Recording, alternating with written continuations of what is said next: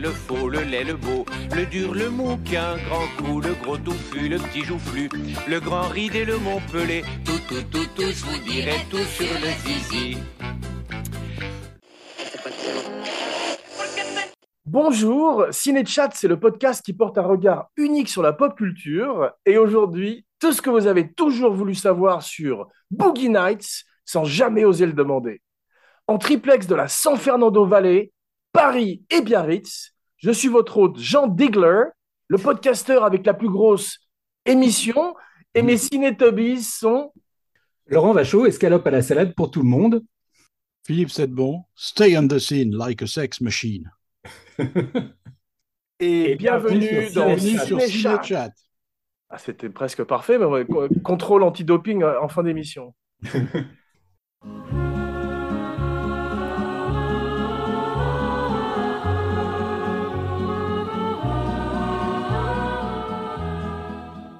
Ravi de vous retrouver, mes cinébuddies. Alors, ciné-chat, pas ciné-chat aujourd'hui, car nous allons enfin parler porno. Enfin, un show spécialement porno. Donc, oreilles sensibles s'abstenir pour un podcast Triplix où toutes les inhibitions et tous les tabous vont tomber et où le stupre et la luxure vont régner. Pour ce faire, j'appelle à la barre, la barre, wink wink, Alban Vachaud qui nous parle de la jeunesse du film dans un chapitre intitulé Tire-li pimpon sur le chihuahua, tire-li pimpon avec la tête, avec les bras. Sucking on my titties like you wanted me, calling me all the time. That Bondi, check out my Chrissy behind it's fine all over the time. What else is in the teachers of peaches? Like sex on the beaches. Uh, what? Alors, la, la- la jeunesse de Boogie Nights, en fait, c'est un film euh, qui est euh, un court, enfin, je sais pas comment on peut appeler, plutôt un moyen métrage, hein, puisque c'est un film de 30 minutes que le réalisateur Paul Thomas Anderson avait tourné déjà, hein, qui s'appelait donc The Dirk Diggler Story. euh, qui était déjà euh, donc un film traité un peu à la manière d'un faux documentaire, un peu comme Spinal Tap. hein. Le Spinal Tap, ce film-là sur un groupe de rock qui a, qui a l'air d'être un vrai groupe de rock, mais en fait c'est complètement faux. hein. C'était, c'était fait par Rob Reiner, c'était un de ses premiers films.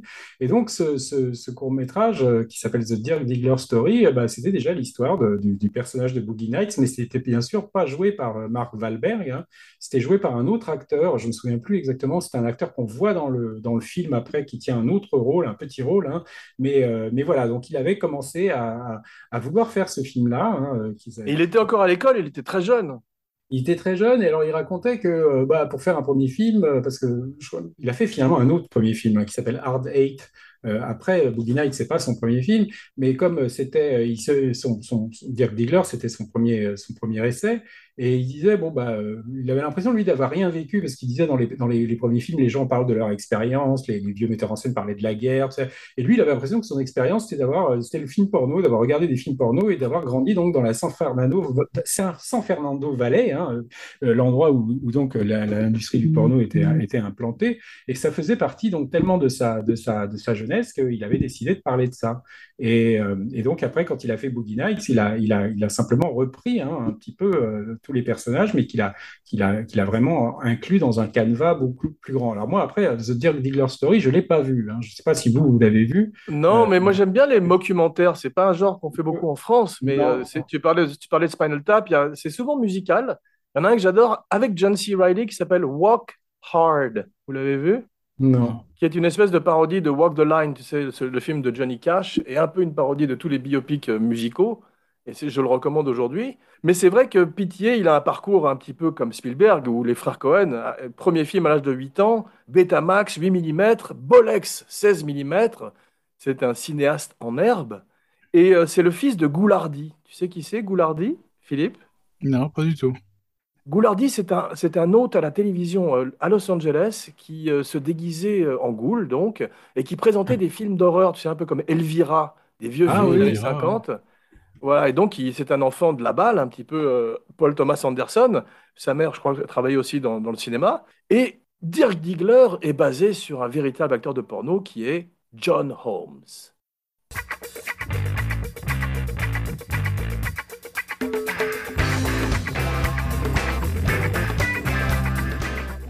Alors, John Holmes, vous avez vu le film Wonderland? Non. Euh, avec Val Kilmer euh, Ouais, c'est ça, ouais.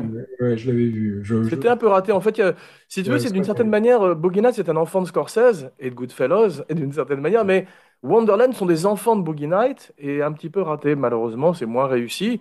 Mais c'est vrai que c'est une histoire. surtout la, la dernière partie de Boogie Nights, là, enfin, quand, il est, quand il arrive chez, les, chez, les, le- chez Alfred Molina avec les, les, les C'est ça qui est un personnage qui a existé dans la vie, donc il s'appelait Eddie Nash, qui était un patron de, de, de nightclub à Los Angeles, et qui est un personnage complètement fou, comme le fait extraordinairement euh, Molina. Mais c'est vrai que John Holmes, donc il avait une énorme bite, il était connu euh, dans les années 70 dans le monde du porno, et il a créé aussi un personnage de détective qui s'appelait Johnny Wad, qui est référencé d'ailleurs dans le film, puisqu'on voit que Dirk Diggler évolue dans un monde où John Holmes existe, et qu'il est Mhm. un petit peu son remplaçant, parce que John Holmes, c'est un peu plus tôt dans les années euh, 70, et il est mort du sida à 44 ans, donc euh, peu de temps après cette terrible tuerie de Wonderland, dans les canyons. C'est ça.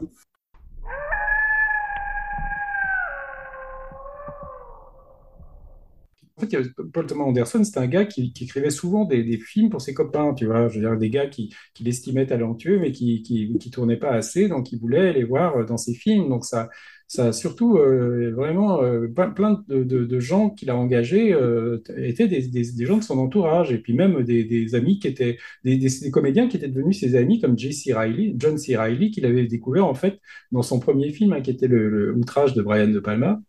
Wow. Euh, et il est devenu copain avec lui après, et il a à tout prix voulu lui écrire ce rôle. Quoi. On va parler beaucoup plus du, du casting, parce que c'est un des grands points forts du film. Une petite question, Philippe, rapi- rapidement. Where the fuck is Ringo? Where the fuck is Ringo?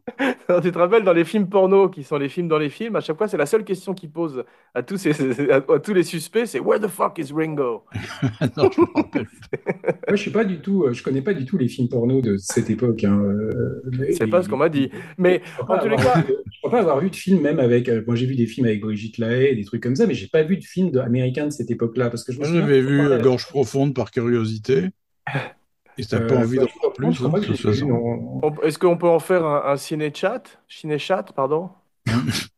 Non, parce qu'il y, a- il y a derrière la porte verte, vous avez pas vu ça, ou le, le- The Devil and Mrs. Jones, Non. qui sont effectivement, c'est la grande époque Là, du je porno les ai dans les pas années vus parce 70. que, euh, Est-ce que ça existait en vidéo, ces machins-là? Parce que m- moi, j'ai- quand j'ai découvert la vidéo, en fait, euh, on n'avait pas accès au porno parce qu'ils ne les vendaient pas et il fallait aller dans des vidéoclubs pour. Je sais pas, moi, j'ai jamais loué une cassette vidéo euh, porno dans un vidéoclub, par exemple. quoi.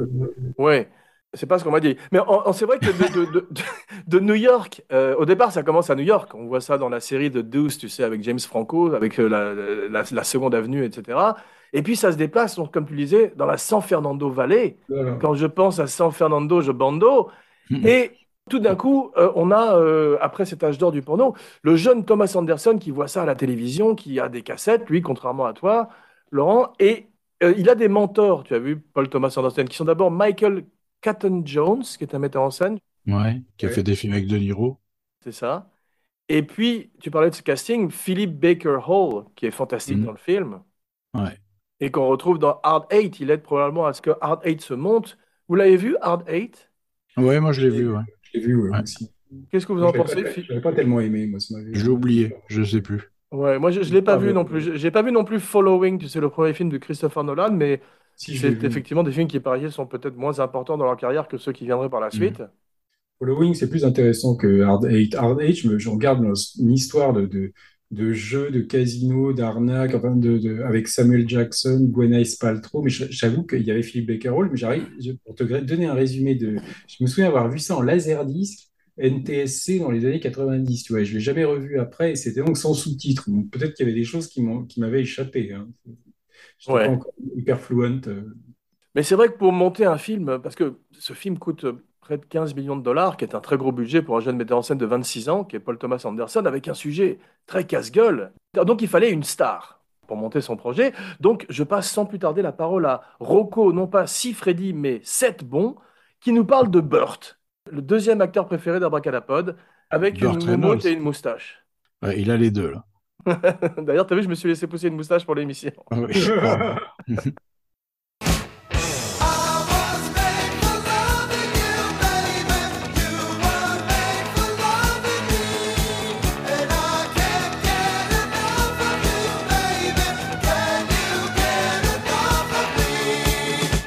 Ben, Burt, Burt Reynolds, c'est un, c'est un symbole, c'est le Belmondo américain. C'est euh, un cascadeur, un sportif professionnel, un, un déconneur qui passe son temps avec les cascadeurs, qui fait des films euh, globalement un peu merdiques, mais qui est tellement sympathique que personne pense à le critiquer. Et il a fait un parcours quand même incroyable. Il a fait 180 films, j'ai vu ça. Waouh. Des, trois ou quatre séries télé, des séries où il, dont il a la vedette dans les années 60-70. Et il a fait ce film Délivrance qu'il a installé comme un acteur sérieux pas très longtemps parce qu'il a tourné un, il a s'est remis à tourner des merdes euh, hyper populaires. Ça, il, a, il a été le numéro un au box-office euh, Ouais, Longtemps, mais Est-ce qu'il était numéro un à l'époque de Barry Lyndon? Il aurait peut-être pu jouer Barry Lyndon aussi. Non, non, il était pas à l'époque. Je crois que c'est carrément les années 80 hein, qu'il a commencé à. euh, non, euh, 77, 70. Oui, c'est ça. euh, cours après moi, chérie. Enfin, ça doit être C'est ça, c'est ça. Et il a été le, un peu comme Belmondo avec Delon, il a été euh, le rival ami de Eastwood pendant des années. Jusqu'au jour malheureux où il a tourné avec Eastwood, finalement, un truc qui s'appelait en français Oh les flingues, qui était catastrophique. Voilà, City Heat, exactement. Ouais. Et, euh, et où il s'est fait euh, déglinguer la mâchoire pendant une cascade, Burt. Ils ont dû arrêter le tournage, etc. Il a été à l'hôpital, enfin, ça a été très grave. Et il est revenu très amaigri, très changé. Je crois qu'il y a eu des conséquences neurologiques, etc. Au point qu'il a la rumeur a circulé qu'il avait le sida, Mm. Ce qui s'est avéré complètement faux. Ouais. Et sa carrière s'est effondrée. C'est-à-dire, après ce film, sa carrière s'est effondrée. Il n'a pas arrêté de tourner. Il a tourné sans arrêt, mais des séries plus Z que B, enfin, des, vraiment des, là, c'était plus drôle du tout. Ouais. Et ce qui était euh, triste surtout, c'est que sa personnalité a changé. C'est-à-dire qu'il était plus rigolard. Euh, moi, je me souviens de films où il filmait euh, in extenso des fous rires de Burt Reynolds, qui était à mourir de rire, super aigu et tout ça. Et après, il a tiré la gueule. Jusqu'à la fin de sa carrière, pratiquement. Oui, parce que c'était le cours après moi, Shérif, c'était des comédies avec Dom DeLuise et plein de comiques Oui, c'est de l'impro. Il avait, la- c'était de l'impro il avait la réputation. D'être très drogué aussi hein, à partir d'un moment. Sais Peut-être que ce problème de mâchoire aussi, il a dû s'addicter aux painkillers, tu sais, aux- à des C'est possible. médicaments très possible. forts Il paraît, il paraît que sur Boogie Nights, il était complètement drogué.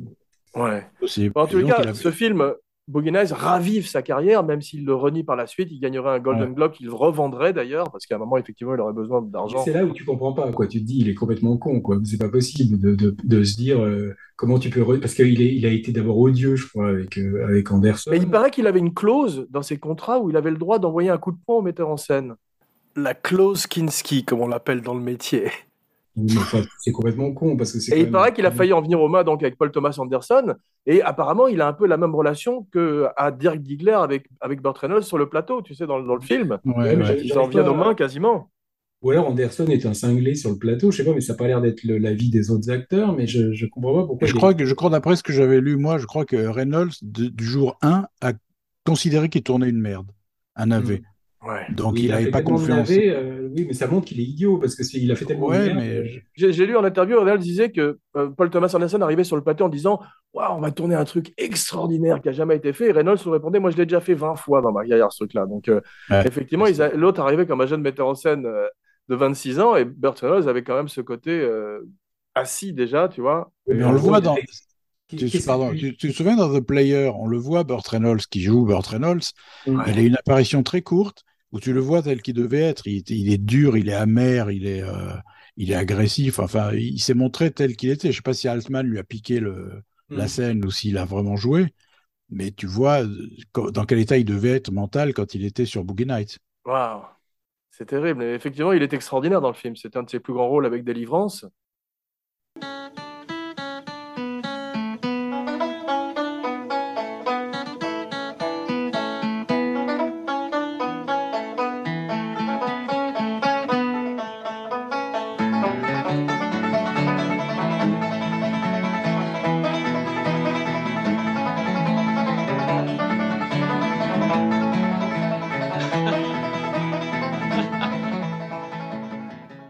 Il Ouais, était formidable très- aussi dans The Longest Yard, tu sais, ce film où il jouait un footballeur américain en prison. moi je l'aime tout le, tout le temps, il est bien Reynolds. Même, même à, à l'époque où il faisait la gueule, il était intéressant.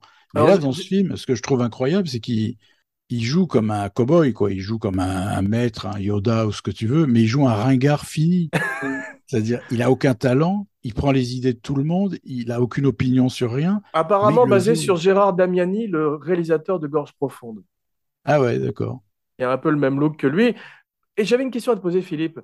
Tu m'avais dit que tu préférais les films de Bronson quand il n'avait pas de moustache. Qu'en est-il Oui. de Burt Reynolds? Ah, c'est plus difficile. Je crois que je préfère avec. Je crois que je préfère avec. À part Délivrance, ouais, je sais pas franchement s'il y a eu un film de Burt Reynolds que j'ai aimé. Ah, bah, à part Boogie Nights Boogie Nights et Délivrance, je sais pas s'il y a vraiment un film de Burt Reynolds que j'ai aimé. moi. Tu as vu, Philippe, ces films des années 70 où c'est souvent son nom, euh, le, le- le nom de son personnage dans le titre, c'est comme Sharky's Machine, White Lightning. Ouais, des- ça, j'aime bien, moi, films, Sharky's ouais. Machine. C'était pas un mauvais réalisateur, d'ailleurs. hein. Ouais, Sharky's Machine, c'est très bien. ouais. Et euh, il avait fait euh, Le Gator, fantôme de Cat. Dancing.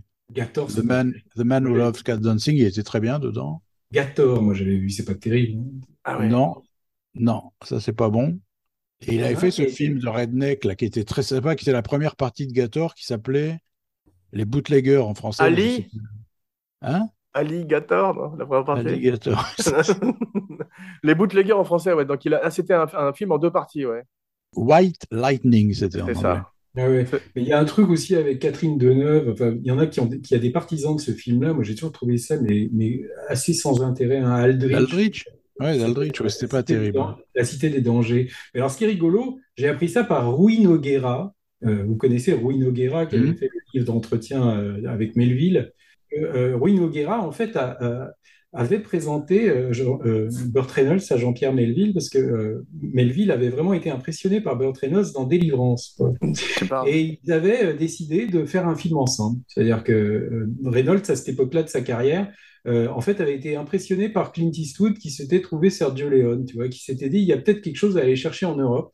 Ouais. Et euh, il avait regardé les films de Melville qu'il il avait visiblement euh, emballé. Et ils étaient d'accord pour collaborer. Et en fait, Melville est mort euh, quasiment, parce que je crois que c'était juste après un flic, tu vois, et, et il est mort quasiment Bien. juste après. Et euh, Rui Nogueira disait qu'il était persuadé qu'ils auraient sûrement fait un film ensemble, comme tu vois, par exemple, dans un flic, tu vois, euh, Ouais. euh, qui joue en Rambo, tu vois, comment il s'appelle, euh, Richard. euh, Cours après moi, un flic. Non, c'est Crenna. le, le- le colonel Troutman, là, euh, Oh, Richard Richard Crenna, Crenna, ouais. ouais, c'est ça. Richard Crenna, voilà, donc euh, qui joue dans. Eh ben, il aurait probablement fait un, un rôle dans un Melville. Je sais pas ce que ça aurait donné, mais visiblement c'est une, c'est quelque chose qu'on n'a pas pu voir, mais qui, qui, qui serait sûrement arrivé. Alors, on ne sait pas ce quelle aurait été la carrière de Reynolds. Je suis pas sûr que ça aurait, ça aurait été du même niveau. que Mais il, il va en Italie aussi, Reynolds. Il, il joue un Indien dans un Ouais. film. Ben, ben, tu sais que l'histoire est géniale, c'est qu'il, a- comme il a vu son pote Clint Eastwood devenir une star avec pour une poignée de dollars, il a demandé à son agent de tourner en Italie un western avec Sergio Leone. Ouais. Et le mec, lui, le mec lui dit, ça y est, je t'ai trouvé un projet, ils sont d'accord pour te prendre, etc. Et il était vraiment pas connu à l'époque. hein. Donc il débarque en Italie. Et en fait, c'était Sergio Corbucci. Et toute sa carrière, il a dit, je me suis gouré de Sergio. C'est un peu comme euh, dans Il était une fois Hollywood, là, quand, quand, euh, quand DiCaprio va euh, avec son agent Al Pacino, là, qui, bah, qui l'envoie, c'est Sergio Corbucci, je crois d'ailleurs. quoi. C'est Ouais, ça. Comment s'appelle le film d'ailleurs où il joue l'Indien? Navarro Joe. Navajo Joe, voilà, avec une extraordinaire musique d'Ennio Morricone.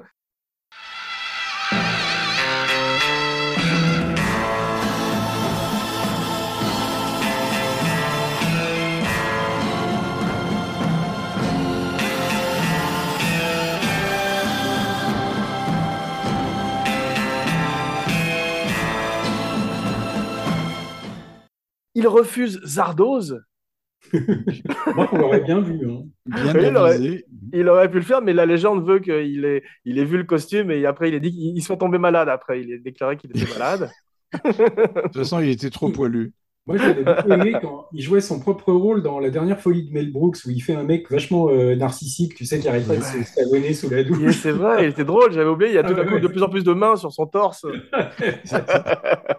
Et t'as justement Dame de Louise, Marty Feldman et Mel Brooks je dans l'ai la pas douche. revu, hein, mais à l'époque, ça m'avait fait rire. C'était un des bons Mel Brooks, euh, la dernière folie de Mel Ouais, Brooks. On ouais. n'en parle pas souvent, mais c'est un des bons qu'il a fait, effectivement. Et le Mais, seul euh, qui parlait, c'était le mime Marceau, je me souviens. tu vois.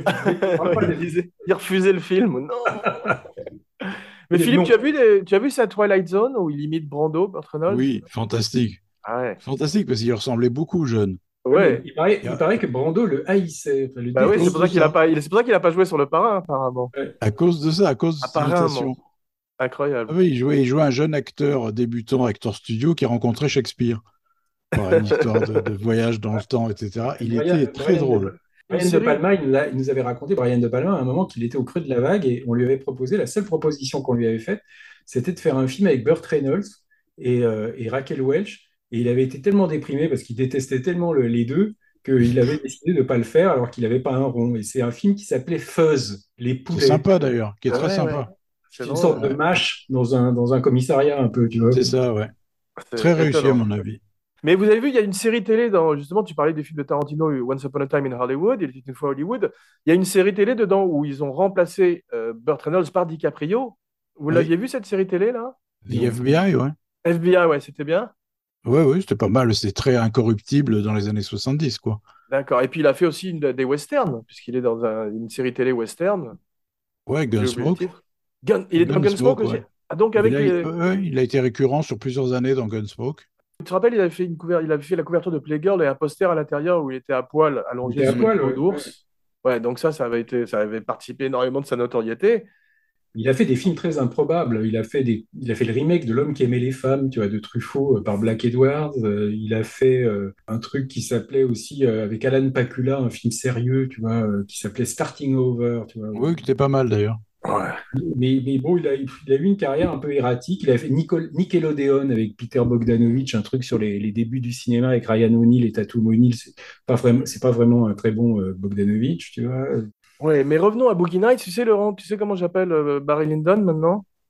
Non. Boogie Nights. Mais tu peux voir un côté Barry Lyndon dans, dans, dans Boogie Nights un peu, hein, puisqu'il y a un côté grandeur et décadence, euh, un, un Barry Lyndon du porno. C'est vrai, puis ça a ce côté épique, c'est Laurence d'Arabit, un peu, parce que c'était, ça se passe sur des années. Euh, C'est dans une forme royale. c'est le sujet qui m'inspire. Mais c'est vrai, parlons un petit peu de Paul Thomas Anderson et de sa filmographie. Ça m'intéresserait de savoir ce que vous pensez de ses autres films et votre liste, la liste tant attendue.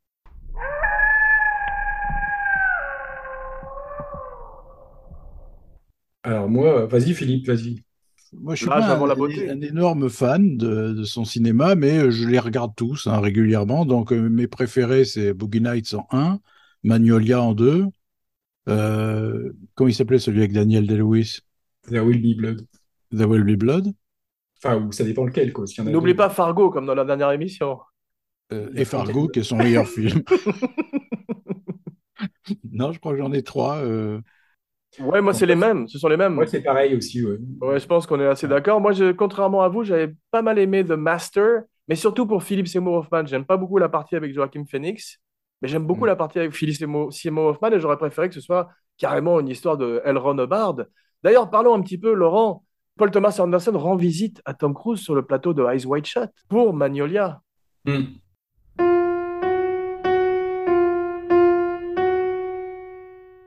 Ils se brouillent par la suite, non? Tom Cruise et Paul Thomas. Enfin, je sais pas s'ils sont brouillés, mais il paraît que il a pas trop, enfin, Tom Cruise n'a pas trop apprécié euh, The Master. Il paraît qu'ils ont eu une conversation ensemble dessus. Je sais pas ce qu'il en est ressorti. Mais tu sais qu'il y avait un autre euh, acteur qui avait été prévu pour le rôle de Burt Reynolds dans, dans euh, Boogie Nights. C'était Sidney Pollack. Euh, et il paraît que Sidney Pollack avait refusé. Et quand il a vu le film après, il a, vraiment regretté d'avoir refusé parce qu'il a, adoré le film. tu. Ah, tu parles. Et tu sais qui était, qui voulait pour le rôle de Dirk Diggler? Il voulait au départ. Leonardo DiCaprio. Voilà, Leonardo DiCaprio, qui était très intéressé, mais qui a refusé. Mais pour continuer sur les, les films de Paul Thomas Anderson, Philippe, qu'est-ce que tu penses de The Phantom Thread? Tu l'as vu? Ouais, je n'ai pas détesté. Oui, c'était pas mal aussi. Je Ouais, ouais, la- j'adore l'actrice là, euh, luxembourgeoise, je sais plus son nom. Ouais, Creeps, Cre- Crieps, je sais plus comment elle s'appelle. Yates. bravo. Ouais. Alors là, chapeau. Mais euh, Et- qu'est-ce que vous pensez de Licorice Pizza? Ah, Moi, j'avais aimé. vu. J'ai pas vu. T'as pas vu Laurent, tu as bien aimé, ouais Oui, oui, moi j'ai beaucoup aimé, même si à mon avis tu peux en couper aussi. Enfin, il y a des scènes, la scène avec Sean Penn par exemple, je pense que tu peux la couper. Quoi, Il est ça- drôle quand même, Sean Penn. Il joue le rôle de William Holden, il m'a fait rire. Oui, mais la scène avec la moto, tout ça, enfin, je trouve ça, ça c'est souvent il y a ça dans ces films, hein, c'est que souvent t'as, t'as des trucs, tu, tu te demandes pourquoi euh, il a pas coupé. euh, Comme la scène de la moto dans The Master, où tout d'un coup, tu as Philippe Seymour Hoffman qui fait euh, de la moto pendant 10 minutes. Ce que j'aime, moi, moi, franchement, euh, Paul Thomas Anderson, j'aime mieux ces films un peu euh, altmanesques ou comme euh, altmanien, euh, enfin, je sais pas comment on dit, altmanesque ou altmanien, mais quand il commence à se prendre très au sérieux, euh, comme dans The Master ou comme dans Phantom Thread, ou je sais pas, je trouve que j'ai plus l'impression que c'est le même, euh, le même cinéaste. tu vois, Il y a Et deux- Punch Drunk Love. Sympa, sympa, sympa, mais c'est pas un film très marquant, tu vois. Mais Ouais. peut-être que Licorice Pizza, dans, dans 10 ans, on n'en parlera plus. Mais sur le coup, moi, j'avais je trouve que c'est remarquablement filmé comme tout ce qu'il fait, mais je trouve pas le sujet très intéressant, ce- ce- ce- ces amours Non, c'est adolescents. c'est- un souvenir de, de- d'adolescence. Enfin, après, c'est très mineur. J'ai- j'aime quand même beaucoup la scène avec, euh, avec euh, comment Bradley Cooper en, en producteur, la fou, là, John Peters, tu sais, Ouais. à la fin, là. Moi, ça quand même m'a bien fait rire.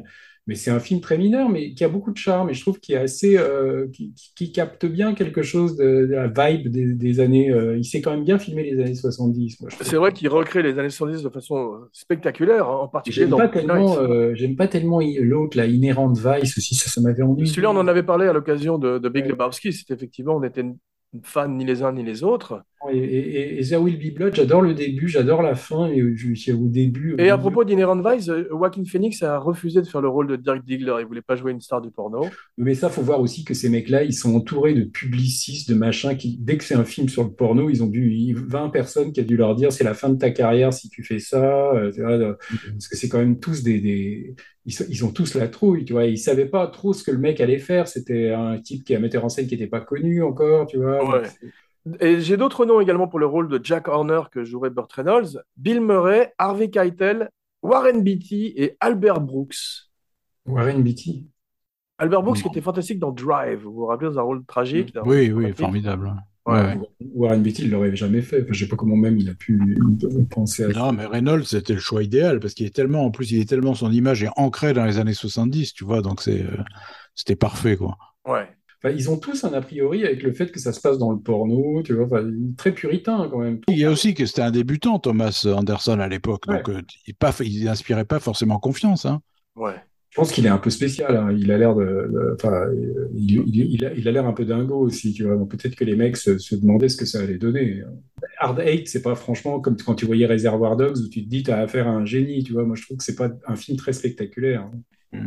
Mais c'est vrai que euh, il fait un petit peu pour Burt Reynolds ce que Tarantino avait fait pour Travolta dans Pulp Fiction. On parlait de films Ouais. complémentaires, Pulp Ouais. Fiction, Big Lebowski et celui-ci. Il les remet en selle et leur donne une deuxième vie en fait de carrière. Comme Brando dans Le Parrain, tu vois. Enfin, c'est ces gars qui sont en perte de vitesse et que qu'on. Vous vous souvenez de la tête terrible que faisait Burt Reynolds aux Oscars? Parce qu'il était persuadé qu'il l'aurait, certain. Tout le monde disait que c'était lui qui allait l'avoir, et il l'a pas eu. Ouais. Et il y avait un gros plan sur son visage, c'était terrible, terrible. Il n'a pas pu le masquer, quoi, la déception et le. Oui, mais en même temps, il dit qu'il déteste le film, donc il aurait eu l'Oscar. Ça se trouve, il, il serait même pas allé le chercher. Ou enfin, c'est même Il curieux. était, il y était dans la salle. Il y était. Ouais. C'est curieux parce qu'il a l'air de dénigrer le film, mais même euh, juste après la, la fin du tournage, il avait l'air de dire que c'était de la merde.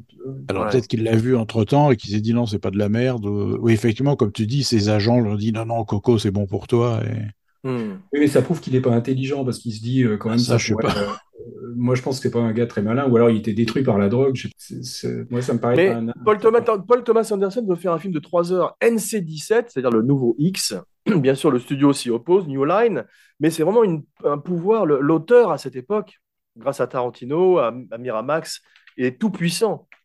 Et Ouais, mais on ne verrait plus jamais ça. C'est l'époque où à New Line, il y avait un gars qui s'appelait Michael De Luca, un, un producteur qui était, euh, qui adorait euh, de toute façon Paul Thomas Anderson. C'est lui, je crois, qui avait décidé de faire Boogie Nights et qui, avait assez envie de prendre des risques comme ça avec des gars un peu, euh, un peu allumés. Donc, je pense que sans Michael De Luca, peut-être que Boogie Nights n'aurait pas vu le jour.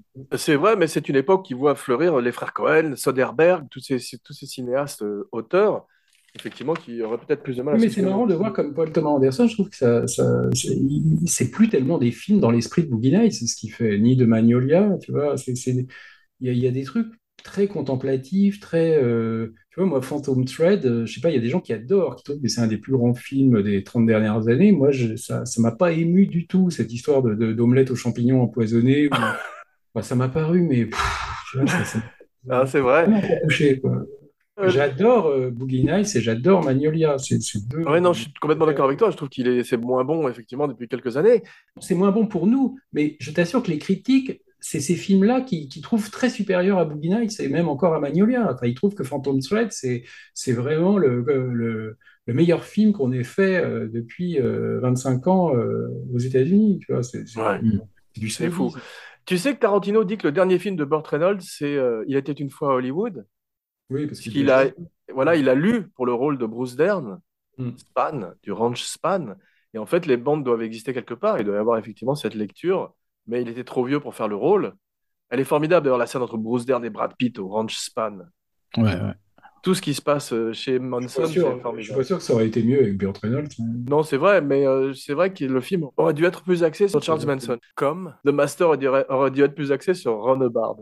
Le master, ce qui est pas bien, c'est le scénario. C'est-à-dire que je trouve que euh, ça, il n'y a pas de progression dramatique. La relation entre ces deux types est pas très intéressante. C'est toujours la même chose. Joaquin Phoenix, c'est toujours avec son air abruti. L'autre qui, euh, donc euh, tu t'attends à un truc. Le sujet était fascinant. C'est-à-dire, ça aurait pu être un, je trouve, un, un film assez extraordinaire, mais ça, ça ne délivre pas. Comme Il, on il- dit. il refuse son sujet, effectivement. Ainsi s'achève la liste de PTA.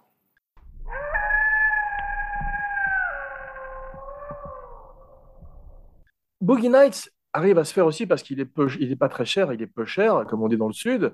Et euh, c'est vrai qu'il passe un petit peu sous le radar. Et euh, les acteurs sont extraordinaires. John C. Reilly a tourné avec mon père. Il paraît qu'il est très sympathique dans la vie aussi. Ouais, quoi, il euh, le truc il est dans, euh, Broderick- Un très mauvais film avec Matthew Broderick qui s'appelle ouais. Out on a Limb. Il a un vu. rôle. Et mon père, je lui ai demandé de me parler un peu de John C. Reilly pour l'émission, et il m'a dit qu'il l'avait euh, vraiment impressionné à un moment parce qu'il devait rentrer dans une voiture en, en marche, et il l'avait fait comme Buster Keaton. Il, a- il, s'était- il avait disparu tout d'un coup dans la voiture par la fenêtre ouverte, alors que la voiture roulait, et il avait cette, grande physicalité des clowns. D'ailleurs, il est très bien, très en forme dans le film. Vu, il- on le voit souvent torse Mm. nu, il est très bien bâti. Et il, Il m'a fait penser a- à ces acteurs des années 70, en particulier même à Robert Charlebois, tu sais, à l'époque de, de Oui, c'est vrai, il, a- ressemble un peu. ouais, ouais. Mais il a tourné avec des Français, il a tourné avec Thomas Bidguin, le scénariste de Audiard, qui Reste poli. Cowboy, Hmm. et il a tourné avec, bah, avec Polanski, euh, Carnage. Ah oui, c'est ça. Enfin, c'est un acteur que j'adore, au même titre que Philippe Seymour Hoffman, dont on parlait la semaine dernière dans Big Lebowski, qui nous a quittés bien, bien trop tôt. Il est extraordinaire, Philippe Seymour Hoffman, dans le film, dans le rôle de Il est l'assistant prodigieux. Il est prodigieux. Il arrive, il arrive depuis sa première apparition. Tu sais, il a vu, il se tient toujours le bras. Il a Incroyable. toujours, euh, il se tient Incroyable. le bras. Il, il te fout mal à l'aise, rien que par un regard ou un regard larmoyant. ou- Et tu le Je vois. à l'avais jamais vu.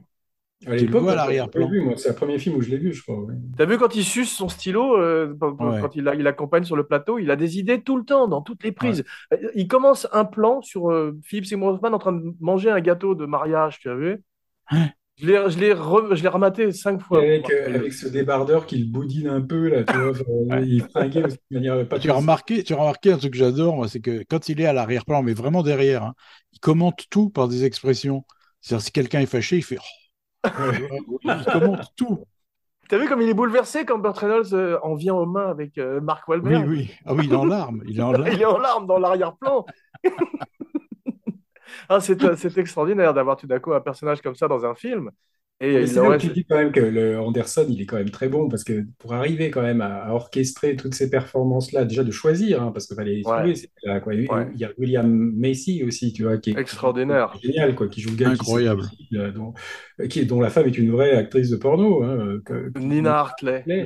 Et, euh, et, donc, il y a plein de petites euh, silhouettes comme ça de personnages secondaires qui sont presque plus. in- C'est ça aussi qui est un peu qui fait penser à Barry Lyndon, c'est que le- toutes les gens autour sont presque plus, euh, je dis pas plus intéressants, mais disons, sont presque col- plus colorful, tu vois comment on dit, plus haut en couleur que, les, que le personnage principal, finalement. Ouais, c'est vrai, mais j'adore. Moi, ce- on, en- parlait de ce mélange d'acteurs Oui, oui. un peu excentriques, un peu outrés, avec des gens plus lisses, entre guillemets. Et Thomas Jane aussi, quoi. C'était un de ses premiers films. Thomas Jane, il est assez extraordinaire. Tu as vu dans la scène avec Alfred Ouais. Molina, quand il a une espèce de fou rire hystérique? Ouais, ouais. Ah, il m'a, ça aussi, je l'ai rembobiné parce qu'il m'a impressionné, Thomas Jane, dans ce Il y a film. Julianne Moore, enfin, il y a quand même un casting qui est incroyable dans ce film, tu vois. Bien sûr, Heather Graham, on va parler de tous ces gens, mais parlons un petit peu casting toujours avec la star, Dirk Diggler, Mark Wahlberg.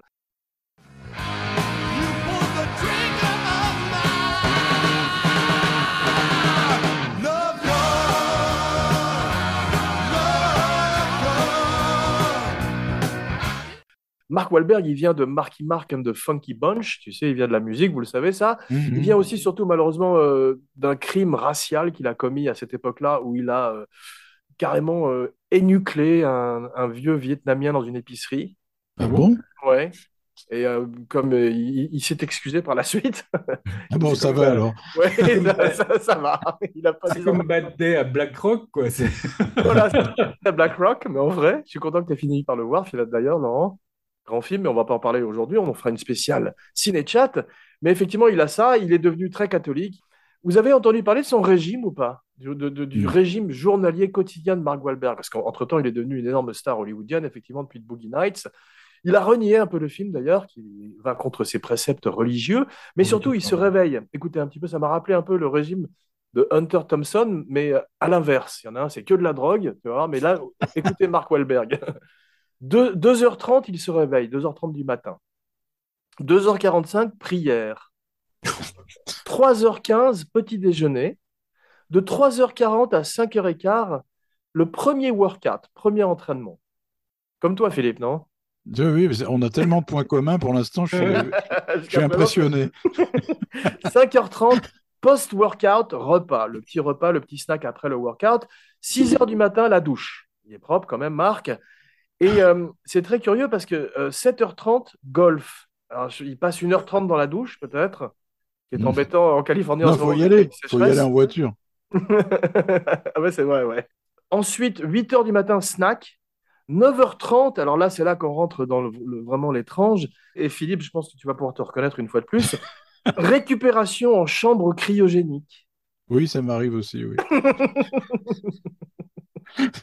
10h30, un petit snack. Effectivement, on snack beaucoup. Euh, C'est la cryogénie, ça fatigue et ça donne faim. Ensuite, à 11h, alors là, c'est family time, meeting et travail. Donc, Ah, apparemment, il mélange tout. C'est extraordinaire. Et bon, etc., etc. Il va chercher ses enfants à 3h à l'école et il se couche à 7h30 du soir. Moi, j'en crois pas un mot. Lui doit, lui doit être un crétin complet aussi, je pense. En tous les cas, il a une chapelle euh, dans sa maison et un ring de boxe. Un abruti. J'adore. De toute façon, déjà pour faire du rap, là, enfin, comment, c'était quoi son groupe là? C'est- Tu voyais quand Je, même. je l'ai dit, c'était euh, euh, Marky est- Mark and the Funky Bunch. Oui, mais il est- c'est un bon acteur d'ailleurs, hein, mais il- bon, c'est. Non, c'est une petite brute, effectivement, je sais pas, c'est Boston ou je sais pas d'où il vient, qui tout C'est d'un un coup abruti. est devenu une énorme star. Mais c'est pas un mauvais acteur, il est formidable dans, dans Boogie Nights. Ce qu'il fait dans Boogie Nights est extraordinaire. Excellent aussi dans Les Infiltrés de Martin Scorsese.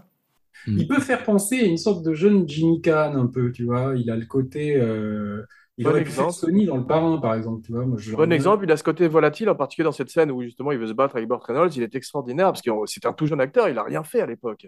Il a il peut-être fait, il a, il a fait un film qui s'appelle Fear, où il était formidable aussi, où il joue le, le boyfriend de l'enfer. Un psychopathe, oui, oui, c'est très bien. Ouais.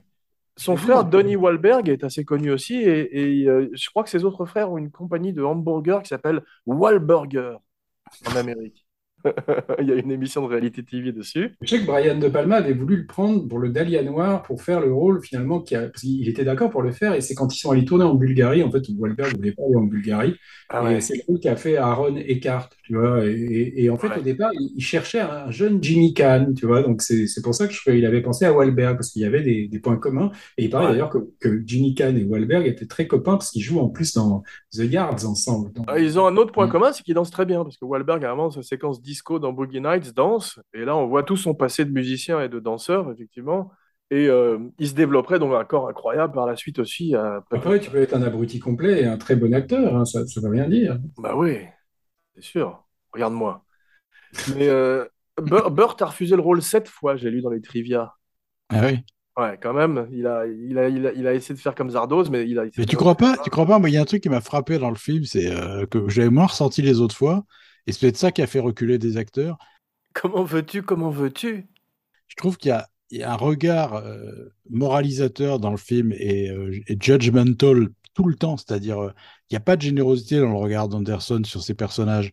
Tu vois, tu disais par exemple, t'aimais pas les mecs de, des affranchis parce qu'ils étaient des connards et tout ça, mais on les aimait bien quand même, ces personnages. Ceux-là, je trouve, c'est quand même pour la plupart des vermines, tu vois, c'est... euh, Mais ça, c'est surtout. Des, il, il- il les prend un peu pour des cons parce qu'il est, il est ça, qu'il a je quasiment un alphabet et tout, mais en même temps, par moment, il a la même tendresse que Tim Burton pour Ed Wood et sa bande de. de, Je suis pas d'accord. Je suis pas d'accord. Je trouve qu'ils sont assez méprisables dans l'ensemble. Ouais. pas ressenti, je l'ai pas ressenti comme ça. moi. Moi, je trouve que c'est comme des enfants. Ouais. T'as vu, ils font du karaté, ils s'émerveillent de tout. C'est. euh, une Enfin, famille, en fait, avec des, des, des enfants plus ou moins débiles, tu vois, le père plus ou moins. euh, Je- moi, j'ai trouvé qu'il y avait quand même une sorte de tendresse, même si euh, ça devient assez sordide. Mais il se moque de. Philippe a raison dans le sens où il se moque de, par moment Oui, quand même, quand oui. ils sont dans le Ça studio. devient, ça devient un peu tendre, entre guillemets, à la fin, quand ils, re- ils se retrouvent pour tourner un énième porno, euh, je sais pas combien d'années plus tard. Là, il y a une certaine tendresse de dire ces vieux ringards, bah, au lieu de se laisser couler, ils essayent une dernière fois. Et là, c'est un peu. Mais le reste, je les trouve. euh, En plus, je trouve le regard d'Anderson terrible. Le regard sur, je trouve, sur Julianne Moore, là, dans- avec son mari, sur le gosse, ça, c'est assez. Ouais, mais en plus, il y a un truc qui est faux dans, dans cette, dans cette histoire, c'est que Gérard Damiani, quand il faisait euh, ses films porno, il n'avait pas ce regard de Burt Reynolds qui disait j'ai fait le plus grand film de ma carrière, on va révolutionner le truc, etc. Il n'avait pas ce côté visionnaire, et surtout, euh, c'est Paul Ouais. Thomas Anderson en fait qui parle de lui et de l'arrivée de la vidéo, et il, il signale aussi euh, l'arrivée de YouTube, la- de YouPorn. C'est surtout, la- surtout le remake de la scène du parrain où tu as le, le mec qui vient proposer à Don Corleone de, de passer à la drogue. Et Oui. l'autre qui dit non, non, je fais pas la drogue. Et c'est c'est Ouais, pareil. Quand, quand il vient Ouais, les c'est faire- vrai. Et pour le, pour le côté moralisateur, tu vois, je trouve que le, le seul personnage qui s'en sort dignement, c'est le Don Cheadle, qui arrive à se marier, à avoir un enfant, à ouvrir son magasin, etc. Mais parce que c'est celui qui avait un projet à la base. Ouais. C'est celui qui voulait s'en sortir et devenir un, un Et il est formidable d'ailleurs, Don Cheadle. Oui, mais la scène où tu as Don Cheadle qui est à la banque, tu sais, pour essayer d'avoir Ouais. son prêt, là, c'est pompé sur la scène où Warren Beatty va à la banque pour son prêt de, de shampoo. Exactement, il y a plein de scènes comme ça dans les années 70 où Oui, tu oui, vas oui, voir. euh, il, a, il a refait des scènes célèbres de, de films. Mais en parlant La de scènes célèbres, tu as aussi Raging Bull quand il est devant le miroir. Tu sais, Ta- Ouais. Taxi Driver, Travis Bickle devant le miroir aussi. Et Saturday Night Fever, quand tu as le, le plan à- comme ça, quand tu vois le poster de Serpico dans sa chambre, tu vois. Ouais. euh, Ouais. Et de Bruce Lee, ouais. Mais Mais euh, Saturday Night Fever au début, quand tu les vois au disco, là, tout ça, c'est exactement la même, euh, la même Dans le- manière dans- de dire le. à Reseda dans la vallée. C'est ça que j'aime bien, c'est-à-dire qu'il est arrivé à recycler des images connues des films des années 70, mais je trouve que le film est quand même très personnel, quoi. C'est-à-dire, c'est C'est pas, vrai, c'est c'est pas C'est un à la manière d'eux, tu vois, qui pourrait être. Mais le, le porno a l'air vrai. Il a dit qu'il s'est inspiré de véritables dialogues et on sent qu'il en a maté beaucoup. Il a, il a, il a, passé, il a passé un an avec Ron Jeremy en recherche avant le film.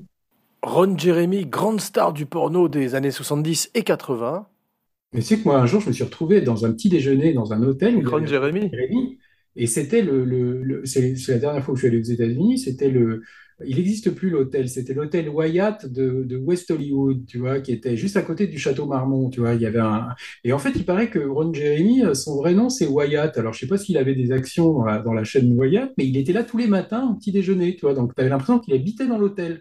Et j'ai appris après que dans cet hôtel, donc le Wyatt euh, qui est sur, Sun- qui est sur Sunset, hein, euh, c'était un, un hôtel où dans les chambres, euh, ils tournaient des films porno. Tu vois Waouh. Alors que c'était un hôtel vraiment central, tu le voyais, c'était... Et vous avez sympathisé avec Ron? Non, on n'a pas sympathisé, mais je l'ai reconnu parce que tu pouvais pas le rater, quoi. Bah, franchement, bah, c'est la- Tu as, vu cette énorme bite et tu t'es dit c'est lui. Une nana qui avait l'air de sortir d'un film porno aussi, c'était très étrange, tu vois, alors que tu avais des tas de touristes à côté, tu vois, bah, c'est- c'était quand même assez curieux. Ah, C'est incroyable. euh, Mais euh, c'est vrai que le, le porno n'était pas très bien fait dans Big Lebowski, c'était beaucoup plus fait pour la comédie. Et euh, en fait, quand il tourne avec Nina Hartley, Paul Thomas Anderson, il fait ce que voulait faire Brian De Palma sur Body Double, tourner avec une véritable actrice. Oui, mais ce qu'il est arrivé à retracer, d'après ce que De Palma nous avait raconté quand on avait fait le- l'entretien sur Body Double, parce que tu sais qu'au départ, il voulait, il voulait tourner avec une vraie actrice de porno, Body Double. Rapproche-toi du micro. Il voulait tourner avec Annette Hav- Haven, qui était une actrice porno de l'époque, euh, et, euh, et, et il avait fait des démarches pour, euh, pour que ce soit elle. Et en fait, il a pris Mélanie Griffiths après, parce qu'elle n'arrivait pas à jouer vraiment la comédie. Ouais. Et il nous avait raconté, en gros, que les gens du porno étaient très marrants, qu'il y avait une, une espèce de camaraderie sur les tournages. C'est un peu comme une grande famille. Et je trouve qu'il a, il est arrivé à retranscrire On ça. le ressent effectivement dans Ouais, Boogie Nights. ouais. Ça aurait pu être beaucoup plus parodique. Je trouvais pas que c'était pas sord... Je n'ai pas trouvé que c'était sordide au début quand tu les vois tourner. Tu as l'impression que c'est une famille avec des gens qui s'amusent, tu vois, qui font des. Il y a un truc que voulait Paul Thomas Anderson, Poltergeist Anderson. C'est qu'il a dit Je veux aucun arc pour les caractères. C'est ce, ce dont vous parlez, ils sont quasiment les mêmes au début et à la fin. à la fin. Ouais, mais il y a ça dans. Il y a ça dans Master aussi, et, et moi, ça m'avait bien aidé dans The Master, par exemple. Mais ça, c'est un peu Kub- Kubrickien aussi, d'une certaine manière. Oh, Kubrick, je trouve quand même, il y a, il y a, il y a- Non, c'est vrai, il y a- des arcs. Il est pas personnages, le même ouais. au début et à la fin. Euh, euh, Shining, bon, il est, il est déjà fou au début, encore plus fou à la fin, mais non, c'est quand même. Moi, je trouve pas. J'ai jamais trouvé personnellement, moi, qu'il y avait un grand rapport entre. Parce qu'on arrive toujours, on est en train de dire que Paul Thomas Anderson, c'est le nouveau Kubrick. Moi, j'ai jamais senti Ah non. vraiment. Faut pas exagérer. Tu vois, bon, le début de Hmm. There Will Be Blood, tu peux penser au début de 2001, mais enfin, à ce moment-là, tu peux le faire dans 50 autres films, tu vois, où tu peux dire, euh, ah oui, Ouais. moi, j'ai pas trouvé que le style était, était Une très... une trivia qui m'a intéressé, Philippe, c'est que euh, apparemment Mark Wahlberg regardait la bite, la prothèse qu'on lui a faite pour le film, et qu'elle commence à se détériorer, dit-il en interview. Ouais. Et tu sais que John Leguizamo, vous connaissez, qui jouait Benny from Ouais, the. Bronx dans euh, Carlitos Way, qui est un formidable acteur, jouait un personnage qui s'appelle Clown dans un mauvais film de, de super-héros qui s'appelait euh, Spawn. Et il avait le même maquilleur que le type qui faisait la bite de Wahlberg sur Boogie Nights. Et donc, à chaque fois qu'il le voyait arriver dans sa loge pour qu'il le maquille en clown, il disait Tu t'es bien lavé les mains, hein Hein C'est Leguizamo qui le raconte. Mais c'est génial qu'ils aient fini le film par, par ce gros plan, Ah ouais. parce que tu te dis, on parle que de ça pendant trois heures pratiquement, Ah ouais. que de la bite de Mark Wahlberg. On en parle sans arrêt. Et il fallait, c'est formidable d'avoir terminé, on la voit enfin, et c'est pathétique. Ouais. Cette espèce de plan avec sa- cette longue biroute molle, euh, c'est- terrible et c'est drôle. C'est la scène de avec Absolument, c'est choquant, drôle et terrible. Et tu dis, putain, 2h39 de film pour, pour ça, tu vois. Mais moi, je trouve franchement que c'est, je l'ai, je l'ai revu là, je, je trouve, moi, je l'ai encore, même encore plus aimé, je crois que, que je trouve franchement. oui, moi aussi. Moi aussi. Ah ouais, ça passe très bien parce que le film fait quand même 2h35 et euh, ça passe formidablement. Et la partie, la partie d'échéance est complètement atroce. Terrible. Quand, Ouais. quand il se branle dans la voiture avec le mec à côté, là, mais c'est une horreur. D'ailleurs, avec quoi. cette espèce de frat boy qui euh, viole plus ou moins Roller Girl, c'est terrible. Ouais. Il m'a rappelé, il Oui, m'a rappelé les personnages. avec- Il m'a rappelé les personnages qui agressent Tom Cruise dans Ace White Shot, tu sais. Mm. Burt Reynolds, qui en, en voyant le mec euh, qui est carrément en train de la, de la ravager, dit c'est pas sexy. tu vois. oui, oui. Ah, Et puis Roller, Go- Roller Girl qui passe à Rollerball à la fin quand même. Quand elle lui marche sur le visage à coup de Ouais. talon, t'as vu de, de- de Moi, roller- bien comment la- les transitions d'année en année sont faites, tu vois. T'as- t'as- je trouve vraiment c'est un très très beau film, quoi. Et c'est un film sur la famille. Euh, Tu disais, tu as raison, c'est un film sur la famille, comme Le Parrain ou comme Fast and Furious. I don't have friends, I got family. C'est un film sur la famille et le porno est finalement euh, très anecdotique. Enfin, c'est pas franchement un film sur le porno, tu vois, quand tu vois le film. quoi. C'est, Hmm. c'est- Mais les passages, les passages du, du, du- comment dire, du grotesque sympathique, comme la grande partie chez Burt Reynolds, tu sais, euh, où, la, où la femme de William Macy se fait sauter par terre devant tout le monde et tout. Ouais. La bascule entre ça et le- et l'horreur, c'est-à-dire que le moment où William Macy va chercher, va chercher un flingue et tue tout le monde, c'est brillant, c'est brillant. C'est extraordinaire. Bah, C'est euh, un formidable plan séquence. Il y en a plusieurs dans le film qui sont spectaculaires, comme celui au début où il présente tous les personnages. c'est l'art de la rupture de ton. hein. Ouais, et euh, en parlons-en justement de cette séquence avec William Macy qui est extraordinaire, et de l'utilisation de la musique très scorsésienne. On a aussi de nouveau un jukebox fantastique des années 70. euh, mais là, cette fois-ci, comme Tarantino, on a l'impression que ce sont ses propres disques à lui. Il a une véritable connaissance musicale et pas fatalement un, un- un conseiller musical. Et c'est vrai que cette chanson euh, Do Your Thing de Charles Mhm. Wright est extraordinaire et ponctue cette- cette- ce plan séquence qui finit par la mort de, de Macy.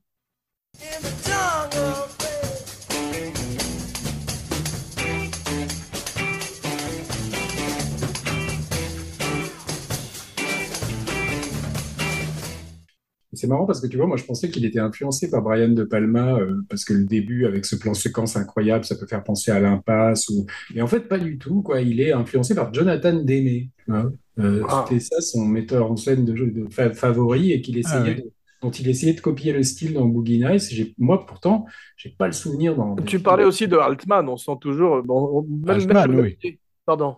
Encore plus dans, dans Magnolia parce que ça. Oui, puis on sent qu'il a modelé sa carrière après Altman. Son There Will Be Blood, c'est son Macabre and Mrs. Miller, tu vois. c'est- Magnola, Mhm. c'est son Nashville. Enfin, il y a tout ce côté, effectivement. euh. C'est vrai. ou HB un peu, tu vois, t'as l'impression qu'il retravaille un peu tous les metteurs en scène des années 70, mais avec une vraie personnalité. C'est pas juste euh, un- une copie, de la, de la copie, tu vois. C'est moi, c'est ça qui m'a qui m'a vraiment impressionné. Et c'est pour ça qu'après, je, tu vois, quand je vois Phantom Thread ou euh, je retrouve pas ce que j'aime là. Alors après, un metteur en scène peut évoluer, hein, mais mais moi, j'aime moins sa dernière veine, même si j'ai aimé, aimé Licorice Pizza. euh, je, je, je suis pas fan des, des ceux qui se prennent très au sérieux. tu vois. Ouais. Il y a une des plus grandes scènes de cocaïne. On parlait celle des Goodfellas, qui est fantastique quand il est poursuivi par le FBI. Mais celle-ci où tu as Julianne Moore et Heather Graham dans la chambre et qu'elle lui demande Est-ce que je peux t'appeler maman? Et qu'elles sont toutes les deux hystériques. C'est hallucinant, cette scène. Ça Le rire de Julianne Moore fait froid dans le dos quand Ah, il se met à éclater de rire. Pendant tout le film, Ouais. Et puis la scène où il s'engueule avec sa mère, là, c'est quand même aussi, euh, c'est extrêmement violent. Oui, Ouais, elle est formidable, l'actrice d'ailleurs. Julianne Moore est remarquable parce que même quand elle n'est pas sous cocaïne, elle a l'impression d'être toujours sous médicaments et d'être toujours euh, out of it, comme on dit en anglais, tu vois. Mm, mm. Et elle, elle est. J'aime euh, j'aime bien comment quand il retrouve presque la texture des, des films porno euh, té- pellicules, tu vois. Enfin, Ouais, je sais pas, c'est vrai. Je crois qu'il a, il a, je crois qu'en fait, il, il filmait le, le- le film projeté sur un mur. Quand on- chaque fois qu'on voit un, un- un truc porno dans le film, une image porno, je crois que c'est en fait, il, il filmait le film projeté, quoi. C'est-à-dire, ça, donc ça donne une texture un peu, euh, Mhm. un peu passée comme ça, tu vois. Les images ont l'air un petit peu euh, déjà usées, un peu évanescentes, quoi. Et, et ça donne euh, pas mal de poésie, je trouve, au film. Et ça contraste avec le côté cru porno, tu vois. C'est vrai, absolument, ça fait vrai en tous les cas, c'est sûr. Mm. Mais ce film est une comédie noire aussi, et c'est une comédie de l'inconfort. Tu sais, comme on parlait pour euh, Kings of Comedy, où les, c'est tout d'un coup, je comprends pourquoi il y a moins de comédie, parce que tout d'un coup, c'est une ironie. Et euh, des moments où on est mal à l'aise et en même temps on a envie de rire, c'est très, c'est un mélange euh, qui fait que ça annonce, à mon avis, avec des films comme Pulp Fiction, un petit peu la mort de la comédie dans le cinéma américain. Mais déjà au début, quand tu vois la scène où ils sont euh, à la piscine, tout ça, tu vois déjà ces filles qui commencent à, à avoir le nez qui saigne, tu vois. Enfin, il arrive à, à installer des moments de, de, de, de rupture de ton, tu vois, dans des trucs. T'as, t'as justement ce malaise qui arrive parce que tu vois qu'il y a quelque chose de terrible qui peut arriver. C'est vrai, ce personnage, ce personnage, pardon, du, tu sais, du colonel, qui est le Ouais. financier de, de Barcelone, ce qui, est- qui était horrible. C'est, il est sordide comme c'est pas possible. Et lui aussi est puni. C'est pour ça que je te parle de côté moralisateur, c'est qu'il est puni à la fin. Ouais. Il devient la bitch d'un espèce de gros, de gros tolard en prison. euh, Ouais, exactement, ouais. Il est formidable, cet acteur. Il était dans Hard Eight, apparemment, et euh, ces scènes sont terribles. Je sais pas si le film est si connu que ça aujourd'hui. Non, c'est vrai, j'ai pas l'impression, effectivement, que ce soit un film qui... Non, en France, c'est pas un film dont on parle souvent, alors qu'on parle souvent de Paul Thomas Anderson, mais c'est jamais un film. On parle de Magnolia, mais celui-là est pratiquement euh, passé à l'as, Ouais. Il a quel âge? Il a 25 ans, le film? 97. Mais euh, il y, a- il y a une scène que j'adore, c'est la scène, effectivement, d'Alfred Molina, avec ce, ce jeune Asiatique qui envoie des, des Des pétards pétards. à travers toute la scène. Et ce que j'aime beaucoup, c'est que Molina ne réagit pas du tout aux pétards, comme Robert. Duval avec les explosions dans Apocalypse Now, tu sais. Toujours impassible. Et euh, c'est une scène extraordinaire. Il ne connaissait pas la chanson Molina. Il l'a écoutée pendant trois jours sans discontinuer pour l'assimiler, la chanson de Sister Christian. Et c'est vrai qu'une fois de plus, grande utilisation de musique diégétique dans le film. Ils ont considéré Jack Black pour le rôle de Philip Seymour Hoffman. Ah non. Ça aurait pu Ah non. Ça aurait été moins bien, bien que j'aime beaucoup Jack Black par ailleurs. Alors, Louis Guzman, formidable. Oh, génial, génial. La ringardise incarnée, c'est formidable. Le parasite. Mais lui, tu l'as, tu l'as vu dans les deux Palmas au début. Il était dans l'impasse. Je crois que je- moi, je l'avais Ouais. jamais vu dans l'impasse. Là, il, avait, il a un peu disparu, mais je suis content, il revient ces jours-ci sur Netflix. Il joue Gomez dans La famille Adams de Tim Burton. Oui, oui. J'ai vu, ouais. bon casting. Il a une tête de loup-garou un peu, tu vois. Déjà. Mi-transformation. ouais. Tu l'as vu dans des Soderbergh aussi. Je savais pas, mais j'ai lu à l'occasion de cette recherche que Burt Reynolds avait refusé de faire Han Solo. Ah oui. Ils sont 50 à avoir. Al Pacino aussi a refusé Han Solo. T'imagines, Stallone a refusé euh, Han Solo. Enfin, t'imagines euh, Al Pacino en Han Solo. Ouah Chewbacca, ouah Il dit qu'il regrettait beaucoup parce qu'il aurait pu se faire plein de pognon. tu vois. C'est- Là, ce qui est brillant, c'est qu'il arrive à faire coexister la, la comédie, le, le- le- la presque parodie. tu vois. Quand tu, quand tu les vois tourner leurs films, par moments, tu as l'impression presque de voir un sketch des, des nuls, quoi. Quand tu les vois imiter, euh, tu sais, les, les films euh, où tu les vois courir après des. Parce qu'ils sont censés écrire des scénarios où il y a des, Oui. Ils- et tu sais, comme les, les, les, les fausses pubs des nuls où tu les voyais à chaque fois euh, shooter dans une pile de carton quand ils passaient. Là, tu as quasiment la même chose, tu vois, avec leurs pattes def et Ah ouais, c'est les aventures, je crois que c'est Brock Landers, son alter ego détective. Ouais. Et, donc, il arrive à faire après aussi des scènes extrêmement. Mais on est en bordure de parodie là quand même, quand les scènes où, avec Guzman justement et John C. Reilly, c'est un petit peu comique quand même. Moi, d'arriver, je te dis, à, faire coexister tous ces styles en même temps, et, c'est vraiment pas facile. Et moi, c'est ça que j'admire vraiment beaucoup dans le film. C'est les ruptures de ton, et c'est le mélange des genres, et, c'est ce, côté presque roman d'apprentissage, comme ça, sur euh, 2h30, tu vois, qui a un côté presque épique, un peu, euh, qui peut faire penser au, roman balsacien, à Barry Lyndon, tu vois, ce- cette espèce de... Ouais. Tu t'es reculé de ton micro encore. Non, mais là, c'est pas possible, je peux pas me coller non plus. Mais hier, ça fait vraiment diff- moi ça me fait euh, ça, ça- ça fait deux heures de travail en plus pour moi. Mais c'est pas possible. Là, là, il est à fond. Il est à fond, là. Mais non, là c'est parfait. Quand tu t'approches, c'est parfait. Et il faut, il faut, je vais t'acheter un micro cravate. Putain, là, on l'entendait plus du tout, là. Ouais, c'est bon là, Laurent? Non, Laurent, t'as disparu. Merde, reviens Laurent. On en finira de Philippe, je sens. Là, comme ça, ça va? Ouais, ouais, ouais, ouais, parfait. Mais euh, c'est vrai qu'ils ont un côté aussi quand même par moments euh, cultiste, un petit peu cette famille. On pense presque à la famille Manson qui aurait trouvé un hobby, qui est le porno. Mhm. Mais tu vois, le, le porno français, il y a eu des exemples. Ils ont voulu faire un film comme ça qui s'appelait euh, Chronique des années de baise, je crois, non? Euh, Comment ça s'appelait ce truc avec Guillaume Canet et Gilles Lelouch, là? euh, Ouais. C'est c'est pas terrible d'ailleurs, mais le porno français, je trouve, il y a un côté. euh, parce que ça pourrait être un peu comme ça, tu vois, Brigitte, toute l'époque Brigitte Lahaie, tout ça. Mais, là, il y a. Je sais pas, je trouve que ça, c'est beaucoup plus intéressant cinématographiquement. Je sais pas si ça aurait intérêt de faire un film sur le, début du porno français, tu vois, des années 70. Tu t'as aussi le décor, hein. Le Oui, décor, les extérieurs et tout ça, ils sont formidables. Donc en France, tu serais quoi? Tu serais à Aubervilliers euh, Ouais, ou dans, dans des villas, euh, des Yvelines, tu vois, je ou un château euh, quelconque, je, je vois pas ce que ça pourrait faire de fascinant. C'est vrai. Ce qui est curieux, c'est que c'était assez gonflé, visiblement. Moi, j'étais curieux, de, de- de- étonné de voir à quel point euh, bah, les gens s'arrêtaient vraiment quand ils lisaient que ça se passait dans le monde du porno. Euh, euh, je sais pas, les agents disaient à leurs clients de pas le faire, tu vois, enfin, comme si c'était euh, la, la peste, quoi, tu vois, de, de, de- Mhm. sans voir quel était le scénario. Je crois même que William Macy, on lui avait dit de pas le faire. Il a lu le scénario, il a, il a adoré le scénario. Tu vois, donc c'est c'est quand même euh, c'est un film, je pense, qui a pas dû être facile pour ça. Quoi. C'est que c'est que le, le fait que ça se passe dans le porno, ça a dû lui fermer beaucoup de portes. Beaucoup de portes vertes, bien sûr. Donc d'être arrivé quand même à faire ça comme il l'a fait, euh, je pense que ça montre une détermination chez le gars qui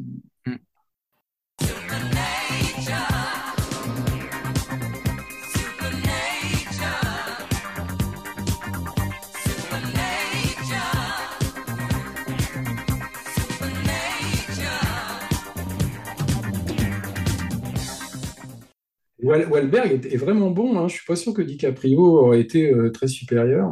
il y a une candeur, euh, Wahlberg, que n'aurait pas eu DiCaprio, je pense. C'est Ouais. vrai.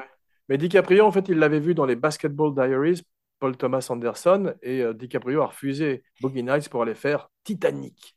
Oui, mais je crois qu'il aimait beaucoup le scénario et puis qu'il bon, il a choisi Titanic. Tu comprends pas pourquoi, hein, mais c'est J'aimerais bien faire Titanic en ciné-chat un jour. ah bon? Cachez oui. votre enthousiasme. Ouais. Mais moi, j'adore. pas, on sera pas obligé de le revoir alors. Ouais, moi, j'adore pas. Enfin, je, je déteste pas non plus, mais franchement, c'est pas. euh, C'est le chat. L'émission que vous avez intérêt à aimer, car on sait où vous habitez. Bien, merci mes cinébuddies pour ce voyage au pays du sexe, de la drogue et du rock'n'roll. Qu'avons-nous appris? Rien. Sinon que, grosse bite ou non, il est long le chemin. It's a long way to the top if you want to rock and roll. Euh, dans les mots immortels d'ACDC. On se retrouve dans quelques jours pour une surprise. En attendant, n'oubliez pas de liker, de partager, de commenter partout où on écoute des podcasts. Plus, souscrivez aux fantastiques vidéos de Romain Lenoff sur YouTube. Bientôt la chèvre. Et n'oubliez pas, 5 étoiles et une bonne critique sur iTunes. Et maintenant, mes cinébalises, voici venu le temps de votre nom et votre catchphrase. Alors, Laurent Vachaud, bonjour chez vous. Philippe Sedbon, stay on the scene like a sex machine. J'ai l'impression que Philippe a trouvé sa nouvelle catchphrase. Jean Weber pour Abacadapod et Cinéchat, signing off. Et maintenant, concours de beats.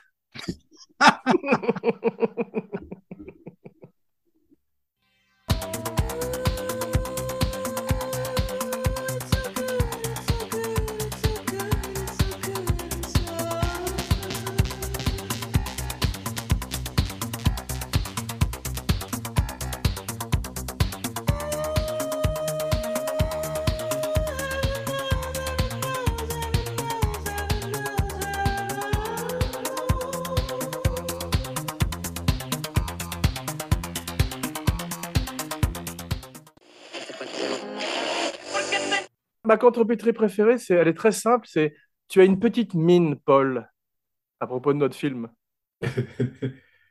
Tu as une petite pine molle. Oui, oui. J'allais le dire. Que disiez-vous?